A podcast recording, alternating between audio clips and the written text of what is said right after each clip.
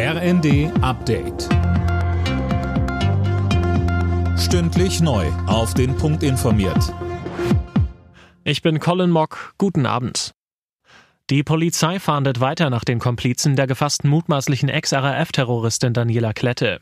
In Berlin hat es eine dritte Festnahme gegeben. Dabei handelt es sich aber auch nicht um Burkhard Garwig oder Ernst Volker Staub. Das berichtet die Hannoversche Allgemeine.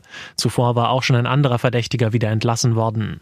Klette selbst war am Montag gefasst worden. Ihr wird unter anderem vorgeworfen, mehrere Geldtransporter überfallen zu haben.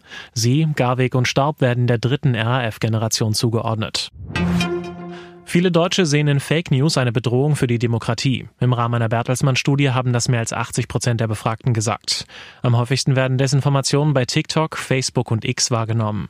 Ob die sich auch auf das Wahlverhalten auswirken, bleibt abzuwarten, sagt uns Kai Unzicker von der Bertelsmann Stiftung. Was wir aber sehen, ist, dass bei den letzten großen Wahlen im Ausland, aber auch in Deutschland, dass unterschiedliche Akteure massiv auf Desinformationen setzen. Wir haben die Hoffnung, dass die Leute, wenn sie sich bewusst machen, dass es das gibt und wenn sie dann versuchen, eben sich mit seriösen Informationen zu beschäftigen, dass die dann eben auch nicht greifen.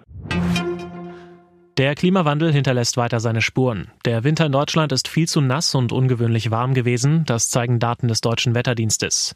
Andreas Walter vom DWD sagte uns. Wir haben also im Winter ein Temperaturmittel von 4,1 Grad gemessen in Deutschland und liegen damit knapp 4 Grad über dem langjährigen Mittel. Und somit landet der Winter 23, 24 auf Platz 3 der wärmsten bisher gemessenen Winter in Deutschland.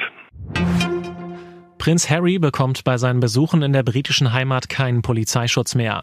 Der 39-Jährige ist mit einer Klage dagegen gescheitert.